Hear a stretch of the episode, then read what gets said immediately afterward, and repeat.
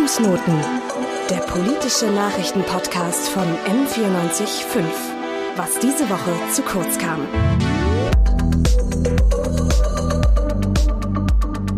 Aldi kauft eine Wasserquelle in Mittelfranken, während in ganz Bayern die Grundwasserspiegel sinken. Der Grund dem Konzern nach, er stärke damit seine Rolle als verlässlicher Grundversorger. Und das in einer Zeit, in der die Trinkwasserversorgung ein immer größeres Thema wird und auch im Bayerischen Landtag mehr zur Sprache kommt. Das hat uns stutzig gemacht. Deswegen haben wir uns für euch auf den Weg gemacht, die Frage zu beantworten, was denn da los mit dem Trinkwasser in Bayern? Dem möchten wir in dieser Folge von unserem Fußnoten-Podcast nachgehen. Ich bin Julia Mellis. Und ich Inga Seifert. Aldi Nord hat im März das Unternehmen Altmühltaler Mineralbrunnen in Mittelfranken gekauft. Das heißt, da steigt so ein riesiger Konzern in die Produktion von Grundnahrungsmitteln ein. Naja, irgendwie ist Wasser ja fast noch mehr als ein Grundnahrungsmittel. Das ist irgendwie trinkbares Wasser, ist so die grundlegendste Versorgung, die es gibt, so ungefähr. Und ähm, genau, aber das ist jetzt auch nicht die erste Quelle, die im Besitz eines Unternehmens ist. Also, was war denn jetzt da eigentlich so genau los im März? Genau, du hast es schon gesagt, Inge. Aldi Nord hat das Unternehmen Altmühltaler übernommen. Und das äh, darf 250.000 Kubikmeter Wasser pro Jahr abfüllen. Nochmal so viel dürfen sie dann für die Herstellung von Limonaden fördern. Äh, was war jetzt nochmal ein Kubikmeter? okay, ich habe es auch ehrlich gesagt nochmal nachgeguckt. Ein Kubikmeter sind 1000 Liter.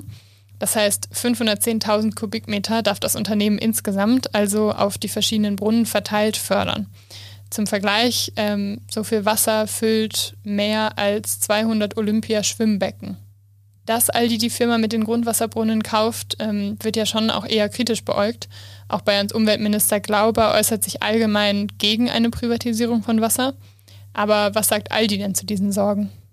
Also in ihrer Pressemitteilung beschreiben sie das so, dass die Versorgung dadurch gesichert werden würde. Mit der Übernahme stärkt Aldi Nord seine Rolle als verlässlicher Grundversorger. Der Erwerb der Unternehmen mit Produktionsstandorten in Treuchtlingen und Bräuner gibt uns die Möglichkeit, Produktionskapazitäten für eines der wichtigsten Lebensmittel langfristig in Deutschland aufrechtzuerhalten.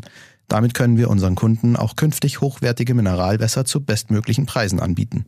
Der, der da in der Pressemitteilung zitiert wird, das ist der Chief Purchasing Officer der Unternehmensgruppe Aldi Nord. Wobei man halt für Wasser aus der Leitung ein Hundertstel oder so bezahlt. Ne? Also 0,2 Cent ähm, kostet ein Liter ungefähr aus der Leitung, kann natürlich von Region zu Region äh, unterschiedlich sein.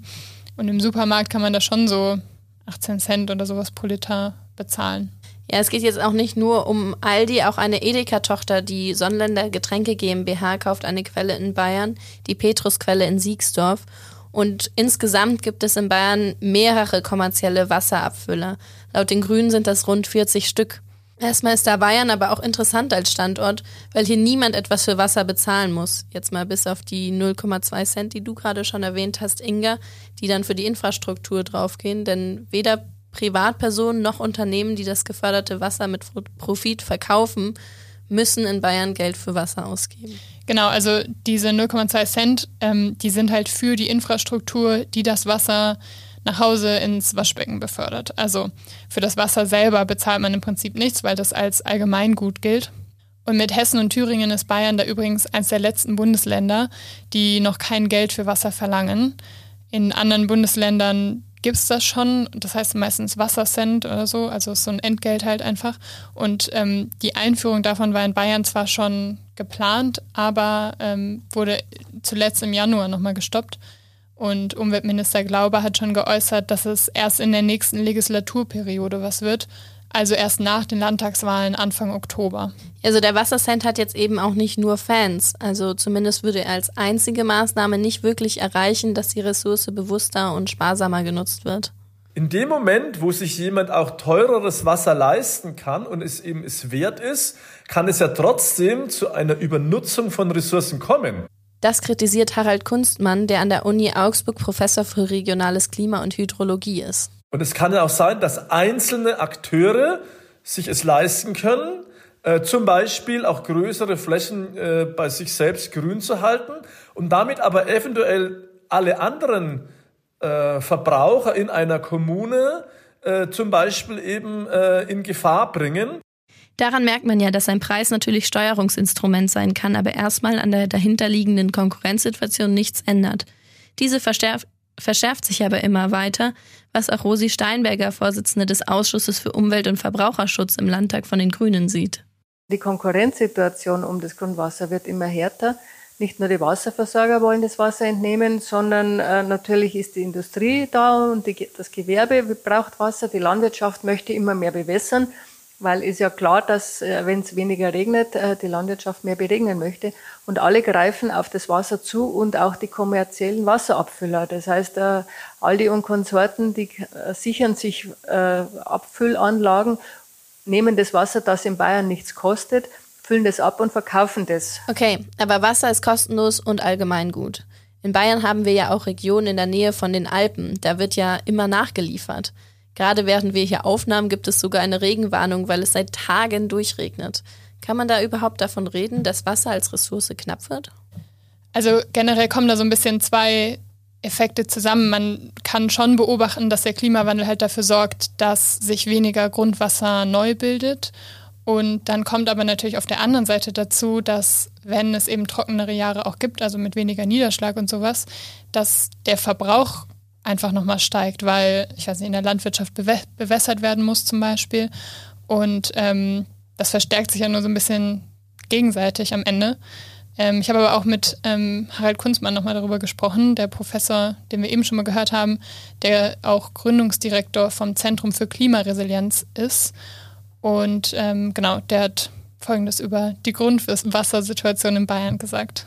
Seit äh, ungefähr 2003 werden also abnehmende Grundwasserneubildungen und damit auch Grundwasserstände in größeren Flächen, in, in äh, Regionen übergreifend beobachtet. Und wir sehen auch, dass wir eben seit 2018 ähm, teilweise sehr niedrige bis äh, sogar historische Niedrigst Werte bei äh, Grundwasserpegeln beobachten. Und was er auch noch gesagt hat, fast 50 Prozent der Grundwassermessstellen in Bayern zeigen einen niedrigen oder sogar sehr niedrigen Wert an. Und auch in München sinken die Spiegel an mehr Messstellen als da, wo sie steigen.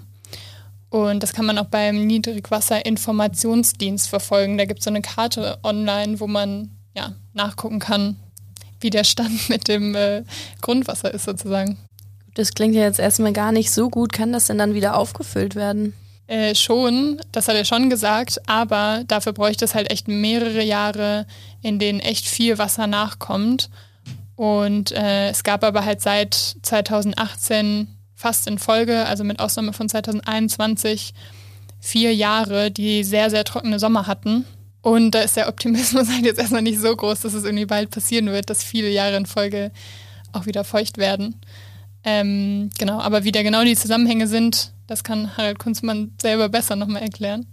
Das Wechselspiel zwischen wann fällt Niederschlag, in welcher Form fällt er, als Schnee oder flüssig, wie viel fließt oberflächlich ab, wie aktiv ist die Vegetation und in welchem Zustand befindet sich auch der Boden. Das spielt alles eine Rolle, wenn man einschätzen will, wie viel Wasser tatsächlich in tieferen Schichten im Grundwasserkörper ankommt.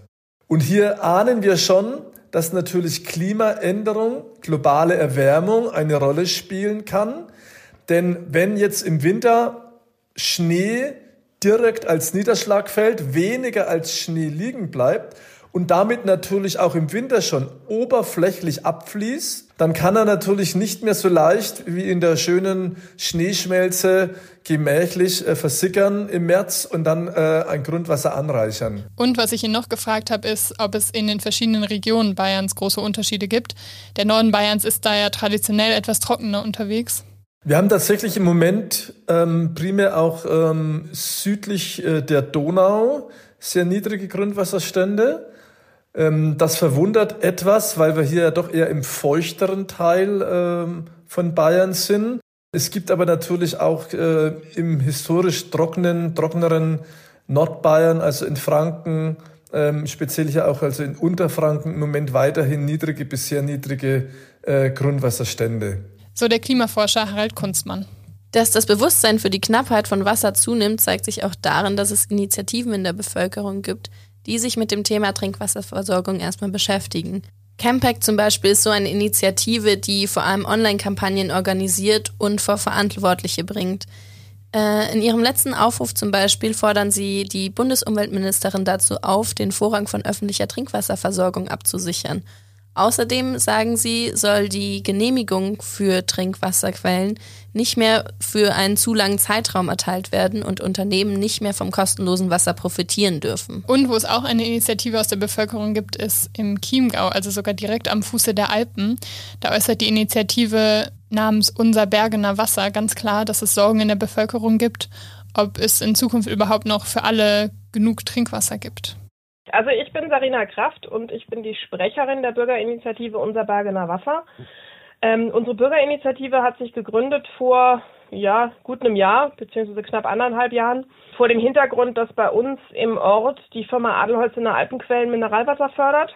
Und weil die aktuellen Erlaubnisse, die die Firma jetzt halt hat, ab Ende nächsten Jahres auslaufen, muss Adelholzner die bald neu beantragen. Das und die Intransparenz der Firma in der Kommunikation hat dann dazu geführt, dass sich einige der Bergener BürgerInnen damit beschäftigt haben, was eigentlich mit dem tiefen Grundwasser in ihrer Region passiert. Also sie sagen natürlich schon, wir wollen wachsen oder wir wollen jetzt da irgendwie noch was bauen oder so. Aber was jetzt so Sachen anbelangt, wie ähm, welche Mengen die genau aus welchen Brunnen fördern, ähm, wie viel Anteil davon zum Beispiel eben nicht in der Flasche landet, sondern als Prozesswasser verwendet wird und all diese Dinge. Diese Intransparenz hat natürlich bei den Bürgern einfach eine gewisse Sorge ähm, erzeugt. Bisher ist eine Entnahmemenge von 1,59, also knapp 1,6 Millionen Kubikmeter erlaubt. Und im Mittel der letzten fünf Jahre haben sie 1,1 Millionen Kubikmeter gefördert. Davon tatsächlich in der Flasche gelandet sind nur etwa 400.000 Kubikmeter.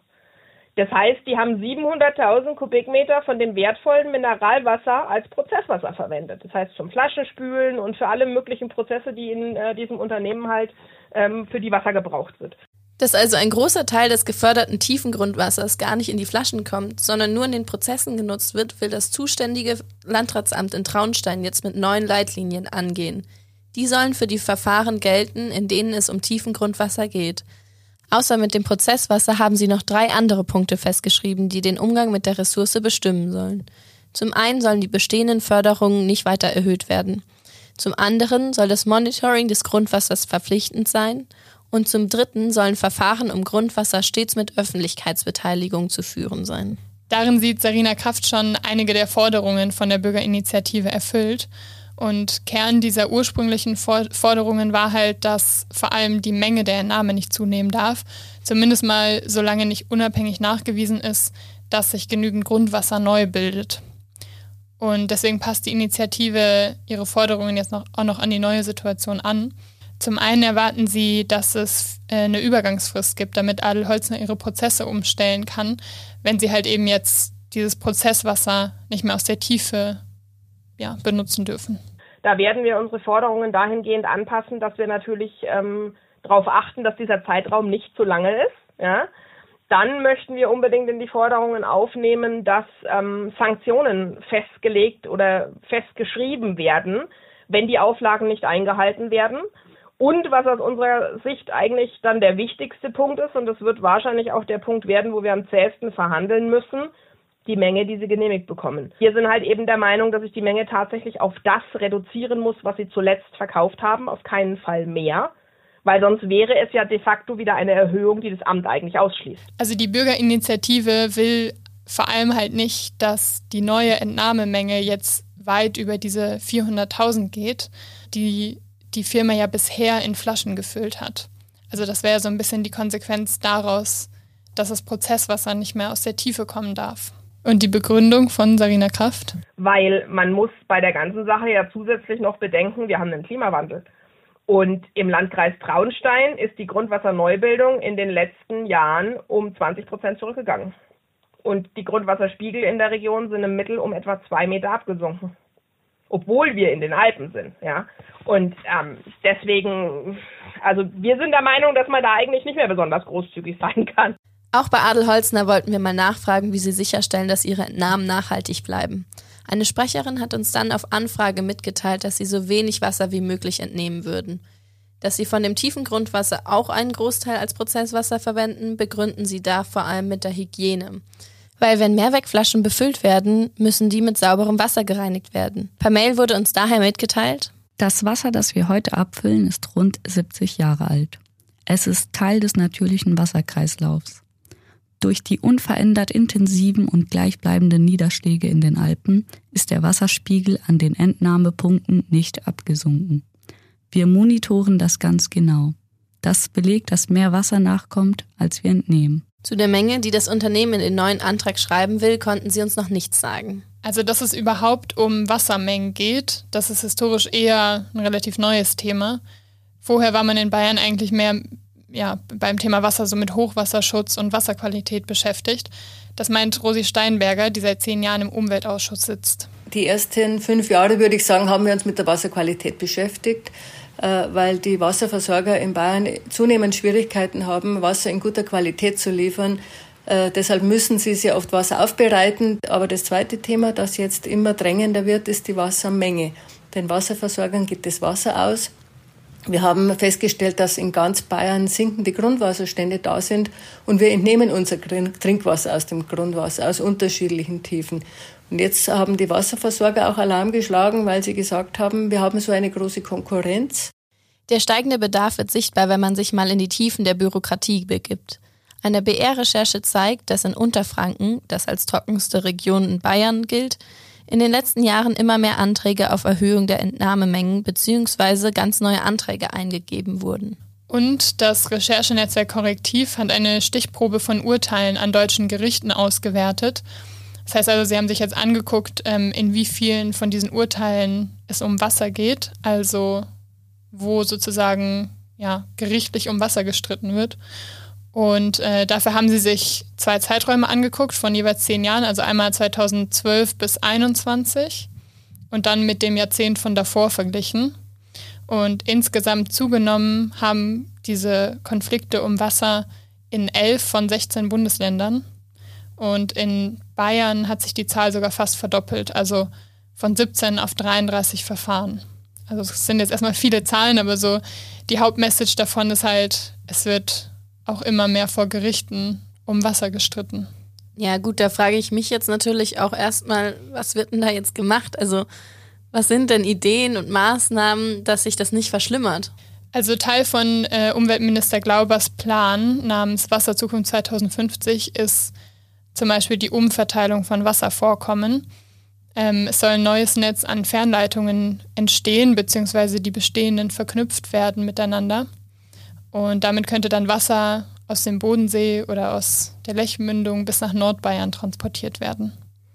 Hm, ja, okay, das hört sich jetzt aber schon nach relativ viel Aufwand an für mich. Ja, und das könnte halt auch relativ lange dauern, also an die 20 Jahre oder so. Und das ist jetzt auch noch nicht ganz konkret ausgearbeitet. Vor allem fand ich so ein bisschen, als ich das gehört habe, das klingt, ähm, als würde man ein Kind fragen, was man jetzt mit der Wassersituation macht. Und das Kind sagt dann, ich baue jetzt eine riesige Leitung und bringe das Wasser von da, wo viel ist, dahin, wo wenig ist oder so. Und dann, und dann geht es allen wieder gut. Also, nein, ich überspitze es ja jetzt so ein bisschen, aber und ja, genau. Und das ist auch nicht der einzige Plan. So, es gibt ja auch noch andere Maßnahmen, die ähm, im Raum stehen. Ähm, genau. Und aber jetzt diese konkrete Maßnahme mit den Fernleitungen, ähm, das kann vielleicht Jörg Dreves noch mal ein bisschen professioneller bewerten als ich. Er ist der Sprecher der Expertinnenkommission Wasserversorgung und sagt dazu das hier. Dass man hier ein Stück weit auf die Fernwasserversorgung setzt, halte ich schon für gerechtfertigt, äh, weil schlichtweg die Mengen äh, lokal auch nicht anderweitig äh, zur Verfügung gestellt werden können. Trotzdem denke ich, müssen wir natürlich auch kritisch versuchen, nicht nur solche Planungen nach, den, nach der Gegenwart zu beurteilen, sondern auch, äh, welche Prognosen wir vor der Brust haben in der Wasserverfügbarkeit. 60 Prozent des Rheinwassers kommt aus den Alpen. Äh, mit dem Abschmelzen der Gletscher und der Permafrostböden wird sich die Situation in 30 Jahren völlig anders darstellen. Und was Jörg Dreves auch noch zu bedenken gibt, ist, dass abgewogen werden muss, ob solche Projekte machbar sind, ähm, weil halt gerade so eine feine Verästelung in jede Kommune relativ schwierig werden könnte, umzusetzen. Ja, du hast ja gerade schon auch mal kurz angesprochen, zusätzlich sind ja noch andere Maßnahmen geplant und finanziert werden könnte so ein Projekt ja auch zum Teil über einen Wassercent. Aber ganz konkrete Pläne gibt es dazu in der bayerischen Regierung jetzt gerade noch nicht. Sonst steht in der Regierungserklärung von Umweltminister Glauber, dass ein Konzept von sogenannten Schwammstätten oder Schwammlandschaften vorangebracht werden soll. Das heißt, dass Wasser in Flächen gehalten wird und nicht so schnell abfließen kann. Also das Wasser soll nicht einfach in Flüsse abfließen und ähm, dann eben in die Meere gelangen, sondern äh, ins Grundwasser versickern können. Und er hat auch angekündigt, dass es eine digitale Erfassung von Wasserentnahmen geben soll. Das Problem ist nämlich, dass die Behörden tatsächlich an vielen Stellen gar nicht wissen, wie viel Wasser genau entnommen wird und es auch eigentlich gar nicht kontrollieren können, ob die genehmigten Mengen auch eingehalten werden. Bei der Wasserentnahme geht es in Bayern so wie im Wilden Westen. So der grünen Fraktionsvorsitzende Ludwig Hartmann bei der Expertinnenberatung ihres geplanten Wassersicherungsgesetzes. Jeder, der eine Genehmigung hat, kann entnehmen. Es wird nicht geprüft, ob er mehr entnimmt, als genehmigt ist. Wie viele er entnommen hat, das weiß Bayern gar nicht. Wir wissen, dass unsere Grundwasservorkommen schneller schrumpfen, als wir gedacht haben, in einem nie dagewesenen Tempo. Wir wissen aber gar nicht, wie viel entnommen wird. Deswegen erarbeiten die Grünen gerade einen Gesetzesentwurf ähm, zur Wassersicherung. Und äh, Teil davon ist eben auch die Einführung so einer digitalen Erhebung, damit dann auch eingegriffen werden kann, sobald ein Grundwasserspiegel zu stark sinkt. Ein Wassercent steht da auch drin. Und da habe ich Rosi Steinberger, die wir eben schon mal gehört haben, die Vorsitzende vom Umweltausschuss, äh, nochmal gefragt, wie der denn aussehen könnte. Der öffentliche Wasserversorger hat ja den Auftrag, der soll das entweder kostenlos bekommen oder halt für relativ wenig Geld. Er kann es ja dann auch umlegen auf die Wassergebühren. Und je nachdem, was man äh, für Bedarfe hat, die Industrie oder das Gewerbe sollte natürlich auch wassersparend umgehen. Das heißt, das Wasser im Kreislauf zu führen, immer wieder zu reinigen und nicht immer wieder frisches Wasser zu verwenden. Und am Schluss muss die kommerzielle Nutzung äh, stehen und die müssen dann auf alle Fälle mehr bezahlen. Es muss auf alle Fälle in den Euro-Bereich gehen, damit sie wirklich auch dafür zahlen und nicht meinen, sie können dieses allgemeine Gut kostenlos weiterverwenden. Wir haben auch mit Martin Grambo gesprochen, der im Bayerischen Umweltministerium die Abteilung Wasser und Geologie leitet. So eine klare Abstufung wie Rosi Steinberger würde er jetzt nicht treffen. Wir achten da sehr genau drauf, dass das Wasser letztendlich als Gemeingut bewirtschaftet wird. Das ist bei Trinkwasser in jedem Fall so. Aber auch die Versorgung der Bevölkerung mit, mit, mit gesundem Flaschenwasser äh, äh, oder mit anderen Produkten, die aus Wasser kommen, die ist ja auch nicht unwichtig. Also wir versuchen all diese Bedürfnisse äh, zu erfüllen, aber immer im Sinne des Gemeinwohls und, und, und als Gemeingut. Und dass Trinkwasserversorgung oberste Priorität hat, ist irgendwie einleuchtend und notwendig. Ähm, aber es ist halt auch per Gesetz geregelt. Diese Priorisierung äh, und auch die Regelung und die Überwachung der Priorisierung, das ist das, was jetzt tatsächlich zu erwarten ist. Ja, weil wir eben regional äh, mittlerweile ähm, Wasserknappheitsphänomene haben. Der Klimaforscher Harald Kunzmann nochmal. Und hier muss tatsächlich jetzt auch seitens ähm, der Umweltämter, der Kommunen bis hin eben auch äh, zum Umweltministerium ähm, genau äh, überwacht werden und geplant werden, ähm, ob Wasserentnahmen im Rahmen der erlaubten Konzession stattfinden und ähm, eventuell, wenn es notwendig ist, es tatsächlich auch zu Beschränkungen im Wassergebrauch kommt. Das hat auch dieses Jahr schon in unterschiedlichen Kommunen stattgefunden. Es hängt aber auch mehr an der Wasserversorgung als die Trinkwasserversorgung. Darauf macht Martin Grambo, den wir eben schon mal gehört haben, der im Umweltministerium arbeitet, aufmerksam. Also die Stabilisierung des Wasserhaushaltes ist wirklich eine riesige Aufgabe. Die erste Priorität hat sicherlich die Trinkwasserversorgung, das ist vollkommen klar. Und da würde ich mal sagen, das kriegen wir auch hin. Leider ist es aber so, dass neben der Trinkwasserversorgung äh, noch viel mehr am Wasser hängt. Also in der Landwirtschaft die gesamte Ernährung, in der Forstwirtschaft die Wälder, die Landschaften selber, die Biodiversität, die Erholungsräume, die Lebensräume, die Lufttemperatur in Städten. Das ist, hat alles mit Wasser zu tun. Und die, die Kunst wird sein, das System insgesamt in der Stabilität zu halten. Und in der Tat, hier müssen wir aufpassen, Äh, wir, wir tendenziell, wenn man in diesen großen Veränderungen durch den Klimawandel wird man die Wasserrechte insgesamt eher für kürzere Zeiten aussprechen. Und je schneller sich die Umwelt verändert, desto mehr Sinn ergibt es natürlich, dass Verträge nicht mehr auf so lange Zeit äh, ausgestellt werden, sondern dass immer wieder neu verhandelt wird, wie viel Wasser entnommen werden darf. Der bayerische Hersteller von Stickstoffdünger Alziem hat nach eigenen Angaben nur die Hälfte der vertraglich zugesicherten Wassernahme entnommen. In solchen Fällen heißt es natürlich auch, äh, dass sie die, Entnahme jederzeit steigern könnten, wenn sie einen veränderten Bedarf haben. Also, irgendwie gibt es da jede Menge zu bedenken. Und es gibt aber auch viele Stellen, an denen angesetzt werden kann und vielleicht auch sollte, damit ähm, uns das Wasser halt gar nicht erst wirklich knapp wird, sagen wir mal so. Ähm, was denn jetzt dein Eindruck nach der Recherche, Julia? Ja, also ich muss sagen, also das ganze Thema ist eigentlich komplexer, als man im ersten Moment denkt.